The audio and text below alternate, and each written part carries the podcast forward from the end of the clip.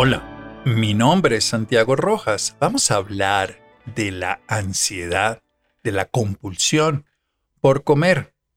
En este podcast de Notas de Luz es importante que utilicemos un lenguaje práctico y sencillo porque esto no es tan simple, aunque sea tan común, no es tan simple de entender desde la neurofisiología. Nuestro cuerpo es una entidad muy compleja, pero es importante saber que se puede modular esa respuesta que vamos a decir de una manera muy superficial dentro de la complejidad. ¿Por qué nos dan ganas de comer a menudo? ¿Por qué nos dan ganas de comer comidas ricas en sabor, edulcoradas, llenas de diferentes tipos de texturas, formas y además la asociamos al placer? Porque eso además no está relacionado directamente con la sensación de saciedad. Me explico. Podemos comer un plato suficiente y sentirnos a gusto. Sin embargo, nos da ganas de seguir picando. Comemos las palomitas de maíz en el cine, comemos dulces y acabamos y volvemos a querer comer. Y eso se vuelve un comportamiento compulsivo. Esas ansias, esas ganas de comer, incluso adictivo, como ocurre con el azúcar, que tiene características fundamentales de esa ansia o ese deseo, esa tolerancia. Cada vez necesitamos un poco más y ese síndrome de abstinencia cuando se nos acaba. Bien, de todo eso vamos a hablar resumiéndolo de una manera sencilla. Se puede retirar esa ansiedad compulsiva por consumir alimentos frecuentemente que además no nos nutren, pero sí nos generan una sensación transitoria de bienestar, algo que yo pongo en entredicho porque no alcanza a ser bienestar, alcanza a ser simplemente una satisfacción transitoria, pero no un bienestar perdurable. Quiero que me acompañes a poder transformar este proceso que es muy común y que es muy histórico. Quiero empezar a decirte algo. La memoria es el último recuerdo. El cerebro funciona con información que tú le vas aportando en cada momento y los pensamientos son movimientos de la memoria. O sea que tú piensas basado en tu memoria. Por eso tenemos que llegar a cambiar ese tipo de proceso que es la memoria a través de cambiar esa asociación que tenemos con muchas cosas, pero en este caso con la comida. Te quiero contar que vivimos en un mundo donde premiamos con comida, donde asociamos la comida al placer, no solamente la comida, también la bebida, por supuesto, y muchas otras drogas. Generalmente decimos es la droga la que es mala, es esto que es malo, y en realidad simplemente hemos hecho la asociación a eso que vamos a consumir y que probablemente, obviamente, cuando lo consumimos de manera compulsiva, no vamos a hacer efectos en la salud inadecuada, nos podemos enfermar, podemos generar desde procesos tan complejos como la diabetes hasta cosas menos complejas, pero simplemente que alteran nuestro estado y nuestro bienestar. Vamos a, decir algo fundamental. Nuestro cerebro le gusta ese estado porque le da una sensación de bienestar y produce algunas moléculas como la dopamina que nos dan más ganas, produce endorfinas que nos hacen sentir una euforia transitoria, pero en realidad todo está modulado en gran parte por un intercambio de sustancias y de hormonas más complejas, pero la podemos ir fundamentalmente unas que tal vez nunca hayas escuchado, si no eres afín al tema o has estudiado en neurofisiología, se llaman las orexinas, también con un nombre un poco más extraño, que son las hipocretinas. Estas sustancias que se producen en el hipotálamo, que es un regulador de nuestro sistema nervioso central, que está viendo cómo está el hambre, cómo está el sueño, cómo está la temperatura y muchas funciones más, y que tiene una actividad específica para regular funciones endocrinas, secreciones internas a través de otra glándula, está supeditado a esas dos moléculas para que nos digan cómo está el apetito, para que nos diga cómo está la vigilancia, el estado de alerta, el hambre, la búsqueda de recompensa y el humor. O sea, estas moléculas tienen una característica y es que funcionan muy cerca de muchas funciones. Están alteradas en la depresión, están alteradas en la ansiedad, están alteradas cuando comemos azúcar, se movilizan de una manera diferente con el frío, con el hambre, cuando estamos alerta, cuando tenemos sueño, alteran el sueño, en exceso se alteran de una manera tal que tenemos problemas para dormir y todo el tiempo están siempre funcionando. Entonces, estas moléculas un poco desconocidas hasta hace unos años, pero hoy cada vez más conocidas y cada vez más estudiadas son las que tienen que ver con este tema. Yo no te quiero enseñar en neurofisiología, porque aún no lo tenemos totalmente claro, aunque yo lo estudie, aún tenemos vacíos, pero sí te quiero mostrar qué es lo que pasa. Lo que ocurre es que asociamos en nuestro cerebro, en nuestro comportamiento, que la comida es una fuente infinita de placer. Y digo infinita, aunque no es cierto, pero lo asociamos. Creemos que si comemos más vamos a estar cada vez mejor porque nos da placer y es como entrar en una bañera, en una tina. Tú entras allí, es caliente, sientes placer, pero después de un rato ya no sientes placer. Y después de cierto tiempo, por más placer que hayas sentido, te quieres salir. Con la comida pasa lo mismo. Probablemente después volverás a querer meterte a la mañana como volverás a querer comer. Pero la sensación que nos produce el cuerpo y nos dice que ya estamos en saciedad no es equivalente de todas maneras a la que tu mente asocia. Entonces vamos por partes. Lo primero que te quiero decir es que hay que aprender a diferenciar el hambre, que es un proceso fisiológico donde también las orexinas funcionan, pero que tiene una sensación de saciedad con esos antojos, ganas, impulsos y digámoslo así, que, que tenemos permanentemente como esos pecaditos que nos queremos comer, como se asocia a la comida como algo bueno, también a algo malo, cuando le metemos la palabra un poco filosófica y religiosa de pecado. Pero en realidad lo que estamos haciendo es tratando de mantener un estado de euforia, de bienestar y de placer que asociamos al alimento. Y lo asociamos porque culturalmente premiamos con comida. Incluso si alguien hace algo desde nuestra perspectiva correcto, lo premiamos o lo homenajeamos con comida muy rica en calorías, muy rica en sabores, muy apetitosa. Y eso hace que cada vez que digamos tengo premio, como. Y si no tengo premio, pues como para tener premio. Ese es el problema fundamental que nos lleva a que estemos permanentemente buscando alimentos sabrosos. Y hoy en día, la ciencia lo sabe, el cuerpo lo conoce y la industria lo utiliza. Y hace que enriquezcamos, y ya desde hace unos años quitamos la grasa en muchas cosas y lo volvimos light, empezamos a enriquecer con sabores mayores, empezamos a colocar más azúcares para darle más sabor y empezamos a fomentar ese tipo de proceso adictivo con más deseo, más tolerancia y más síndrome de abstinencia donde necesitamos más y más. Y es un círculo permanente. ¿Cuál es el tema? El ser humano considera que esa es una fuente de placer la comida y no estoy diciendo que no lo sea, pero cuando le damos un valor superlativo y también al alcohol y también al cigarrillo y a muchas cosas, perdemos lo esencial.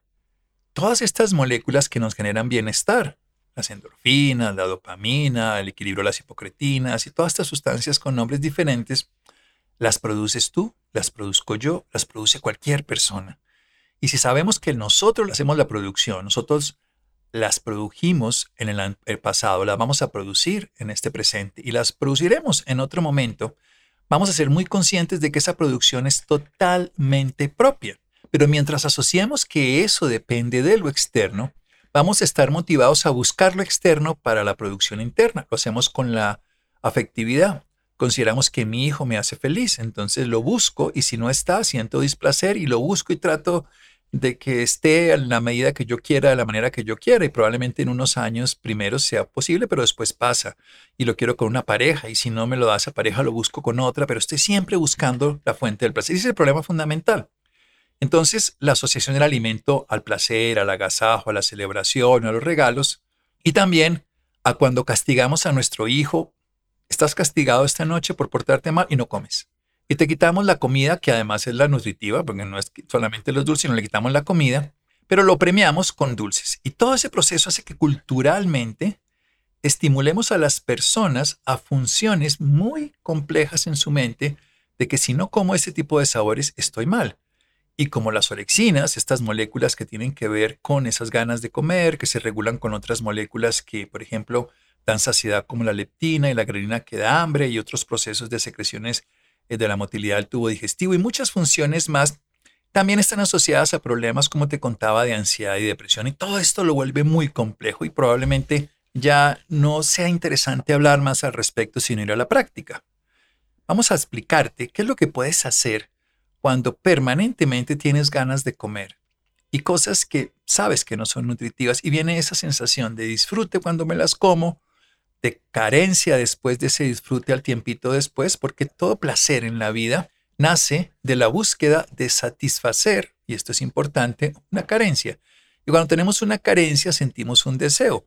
Cuando ese deseo se cumple, sentimos un placer. Y cuando sentimos ese placer, ese placer es transitorio, como la bañera que dura un ratito, o como esa comida de ese dulce. Te comiste un chocolate y sentiste ese placer, pero te comiste el de la punta de la caja, no comámonos el del otro lado. No, esto es, qué rico, pero no, espérate otro poquito más, no, comámonos la mitad.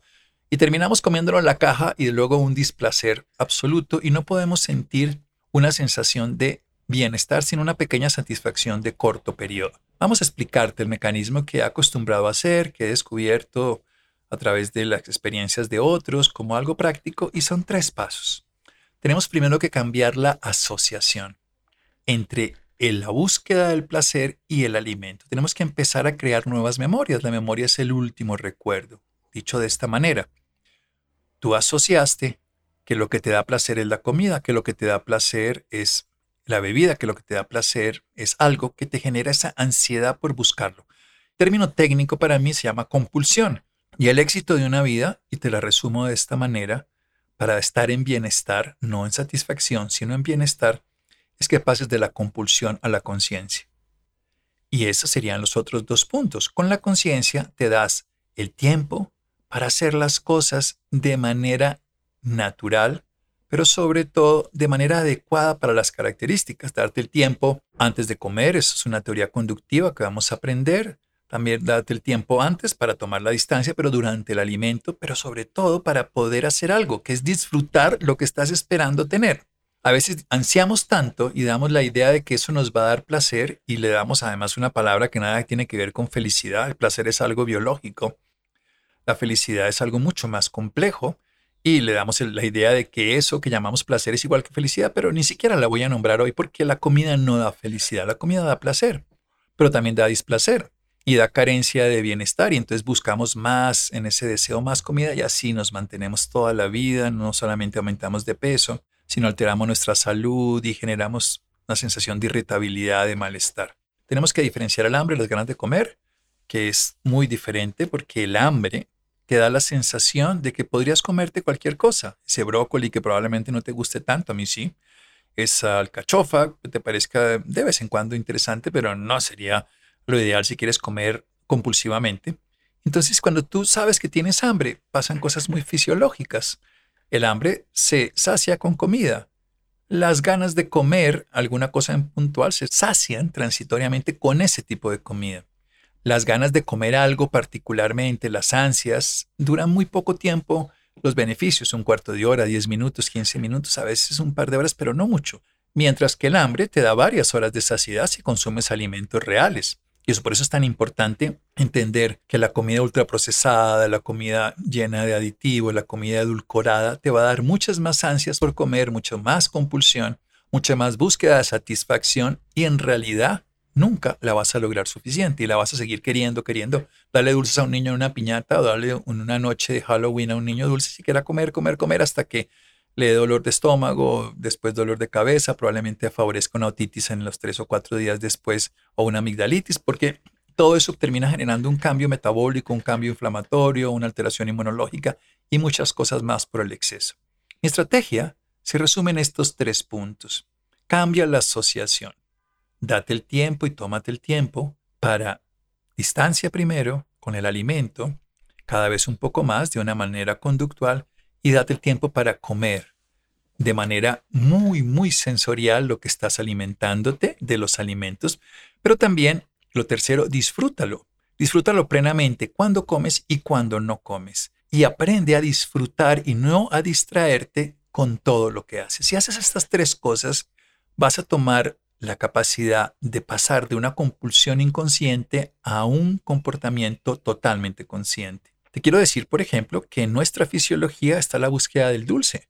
Es natural, porque los animales tienen la característica, la mayoría, salvo algunos pequeños animalitos y sobre todo los simios y por supuesto los homínidos, los humanos, no producimos desde hace ya varias generaciones vitamina C.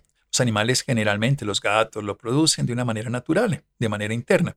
La vitamina C, la molécula de vitamina C es muy parecida a la glucosa. Entonces a nosotros nos, nos toca consumir algo que tenga ese tipo de sabor biológicamente nos lo pide el cuerpo, pero no lo pide para comer frutas. Frutas ricas en vitamina C y muchas verduras también tienen vitamina C, pero es como el recuerdo que la naturaleza nos da para que sepamos que podemos consumirla porque nos hace falta ese tipo de sustancia. Pero obviamente ya la industria y el tiempo moderno pues han edulcorado todas las cosas que comemos.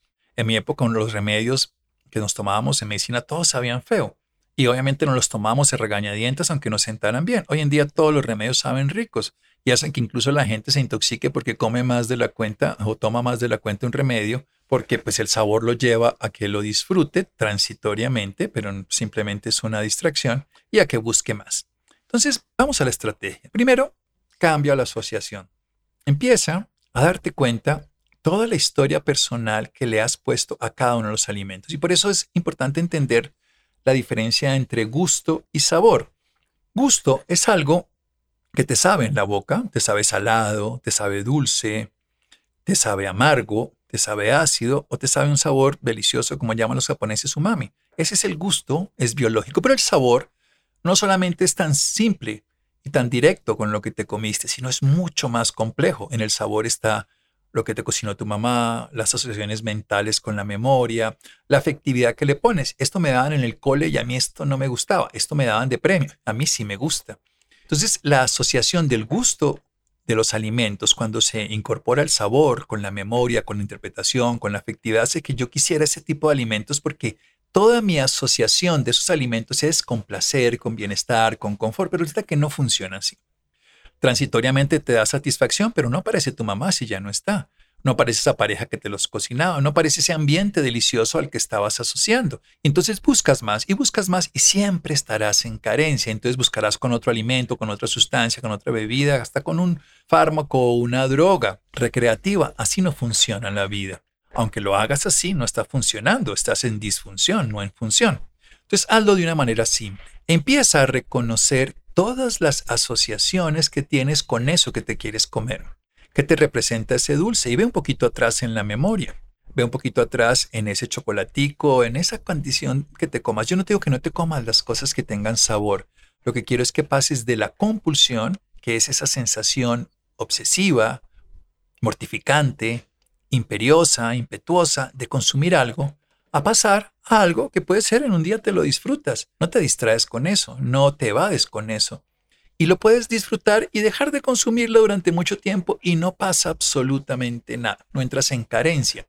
Eso es conciencia, para eso tendrás el segundo y el tercer punto. Pero lo primero es cambia esa asociación. Date cuenta que lo que está ocurriendo es que estás simplemente tratando de compensar la carencia afectiva, compensar la carencia emocional, compensar un recuerdo que no tienes ahora como presencia a través del alimento. Y es un error, porque en realidad el alimento cumple una función fundamental. Cuando uno va a, las tribus primitivas, que aún hay en, en unas zonas de África, algunas tribus que conservan esos comportamientos, ellos consumen el alimento como supervivencia, alimento sin ningún tipo de aditivo ni nada, lo que pueden consumir en el lugar, con algunas hierbas y especies del lugar, pero la mayoría de cosas, lo más como viene la naturaleza, algunas raíces.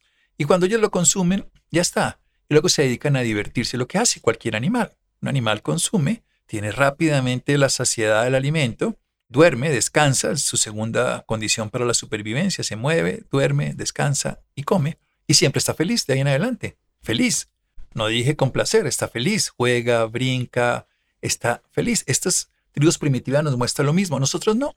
Nosotros garantizamos la comida de sustento, el movimiento de actividad y el descanso del sueño y empezamos con problemas. Me falta, me falta, me falta, me falta. Y empezamos a creer que es el alimento el que nos va a dar esa suplencia. Si tú haces un ejercicio bien formal, muy formal, de darte cuenta cuál es la asociación a cada uno de esos alimentos, a dónde va tu memoria, qué te evoca, de dónde viene este caldito que me lo da mi mamá. Y claro, tenemos que darle el valor a las comidas como son. Esto es esto.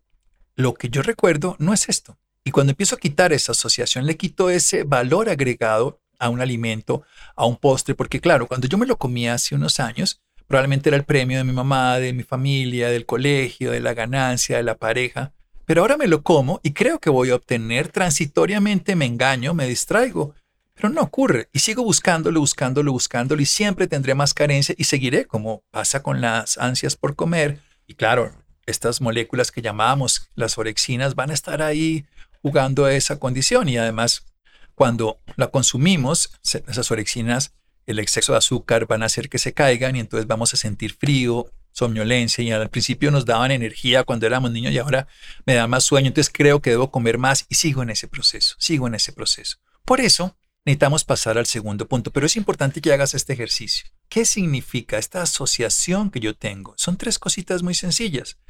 Cambiar la asociación significa que yo me doy cuenta todas las asociaciones que tenía y hacer una asociación simple y aprendo, que eso es lo que hace la mayoría de personas, los health coach hoy en día, los nutricionistas cuando lo hacen, la medicina funcional.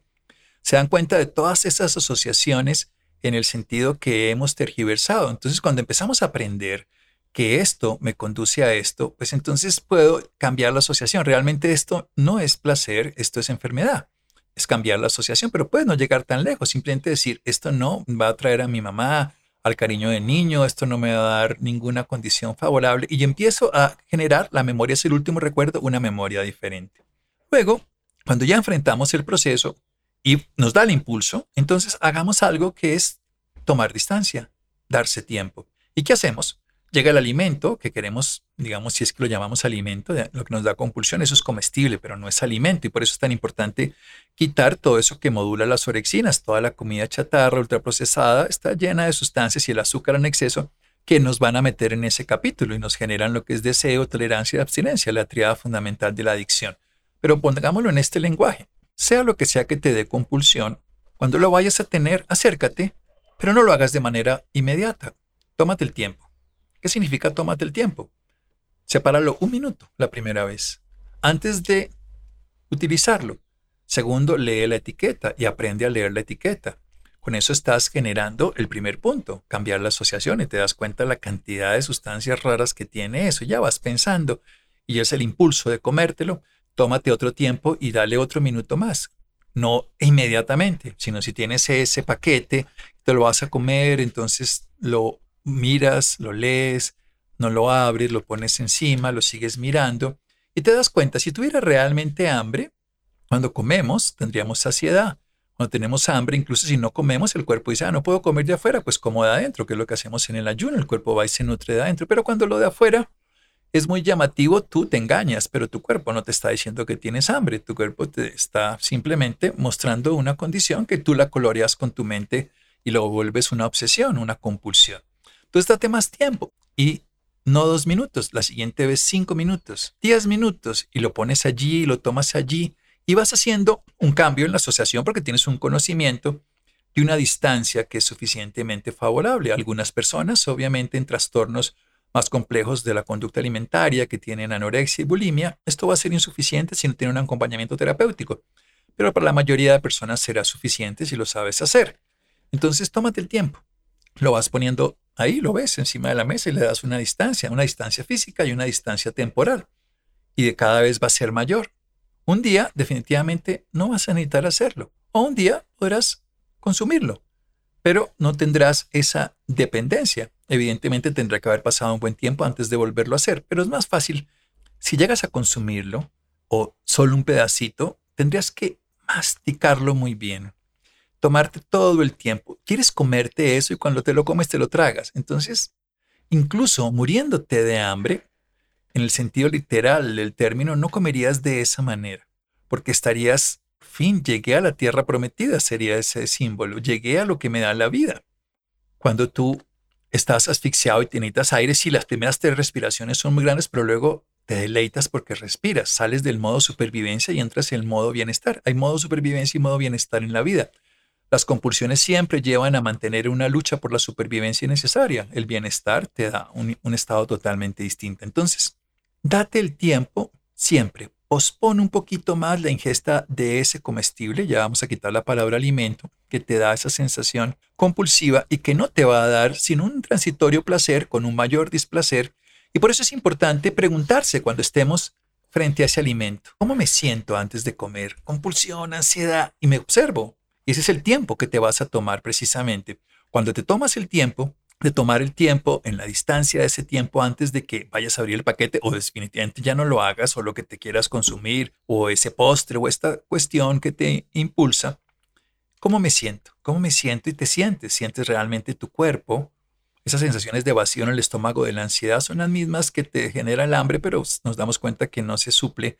La ansiedad por carencia interna jamás se suple con algo externo. Seguimos comiendo llenura o, sin llenura, e igual esa carencia interior de la pareja, del afecto, no se va nunca a suplir con comida.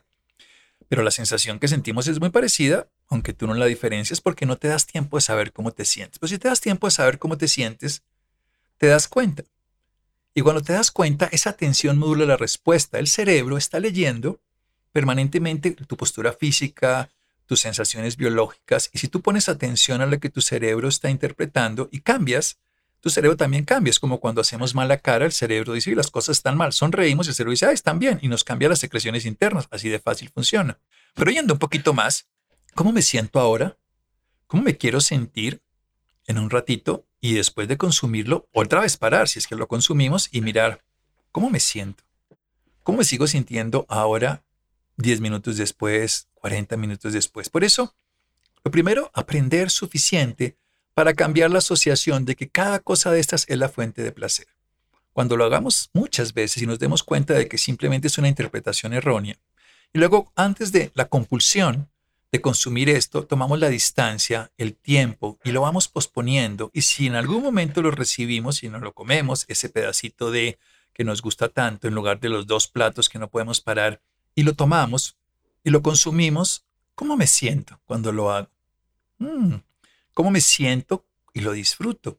Y cómo me siento después, a la media hora, a la hora. Si soy consciente, recuerda, toda la estrategia, que son tres pasos, consiste en pasar de la compulsión, de la ansiedad por comer, a la conciencia de hacer las cosas totalmente claras, con claridad, saber lo que estamos haciendo en ese momento. Entonces, cuando nos damos el tiempo y recibimos el alimento, el alimento, la comida, no esto, la comida, y la podemos ingerir, nos damos cuenta de la sensación de saciedad. ¿Cómo me siento después de comer? Ah, qué sensación tan distinta que siento cuando me como esto compulsivamente y no siento esta sensación de bienestar. No me parece que me sienta cómodo porque quiero más.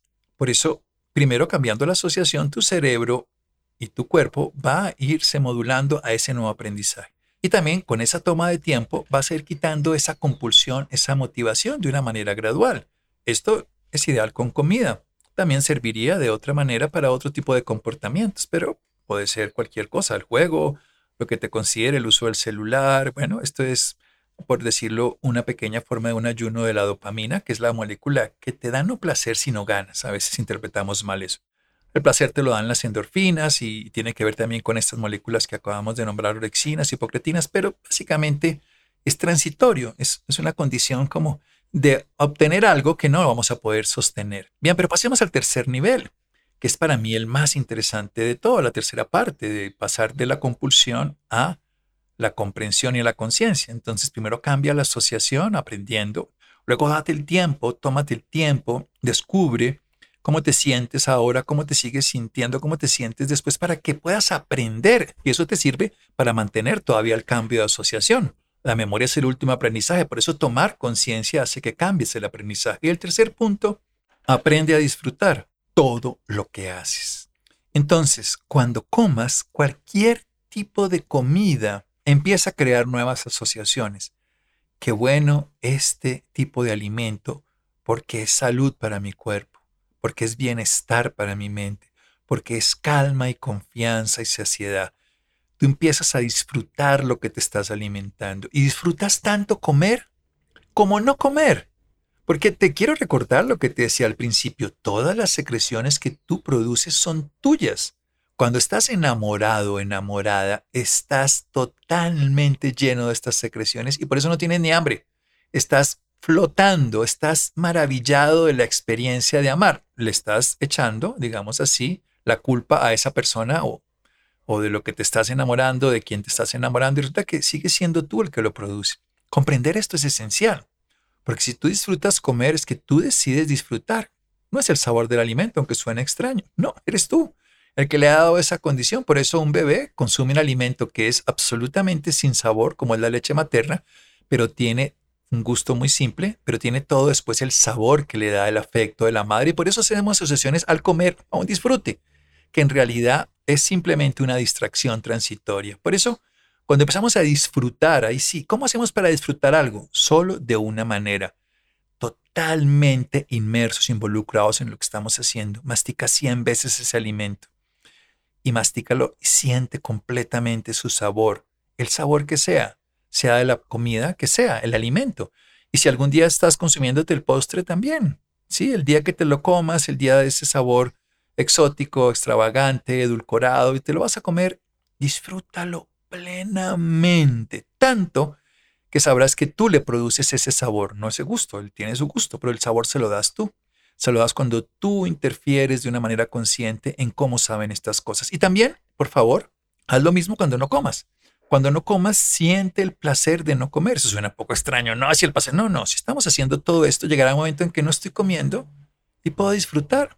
Necesito cuando estás enamorado, cuando estás distraída, cuando estás distraído, cuando estás entretenido, inmerso en la vida, en disfrutar, respirar, ver un paisaje, una película, y no lo haces compulsivamente de llenarte entonces de palomitas de maíz, de dulces, de licor, no necesitarás ese alimento, no lo necesitarás a menos de que tengas hambre y comerás el alimento que te llene, sobre todo el alimento que llamamos comida real, comida que la naturaleza te dio de cualquiera de los lugares de la naturaleza. Bienvenido. Eso tiene la capacidad de generar el bienestar.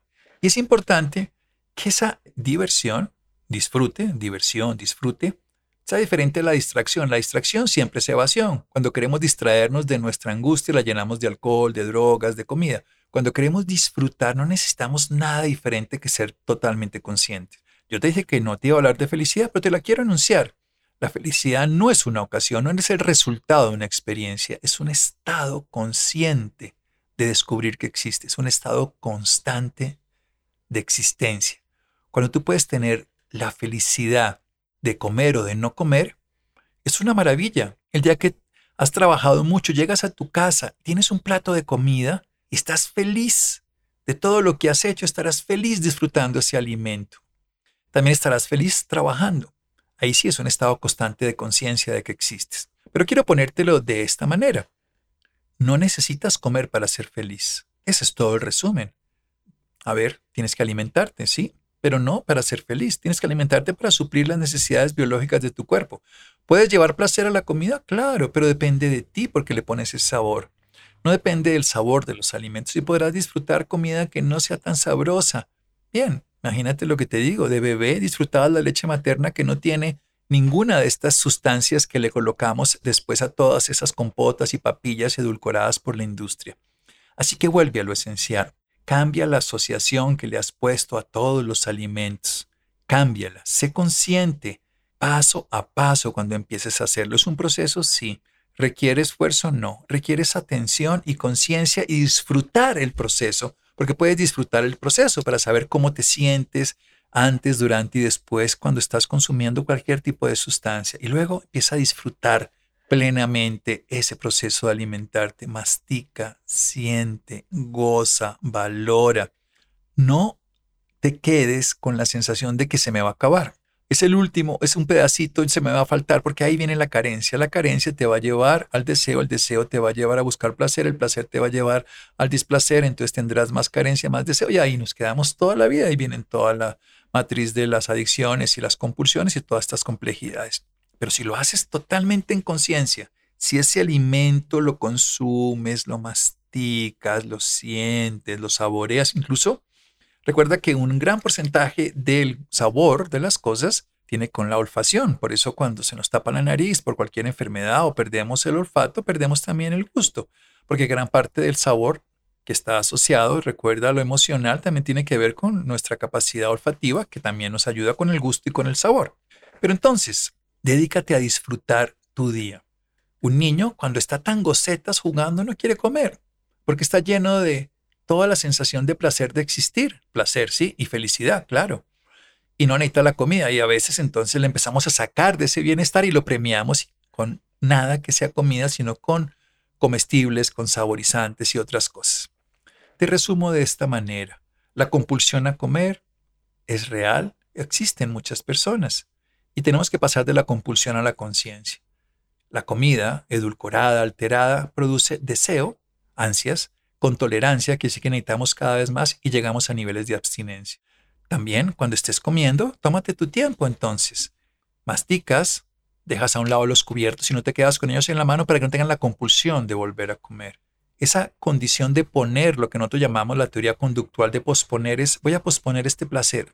A veces cuando tú estás enamorándote de alguien es mucho mejor darse besos, consentirse, mimarse, antes de avanzar en un contacto íntimo. Así pasa con la comida también.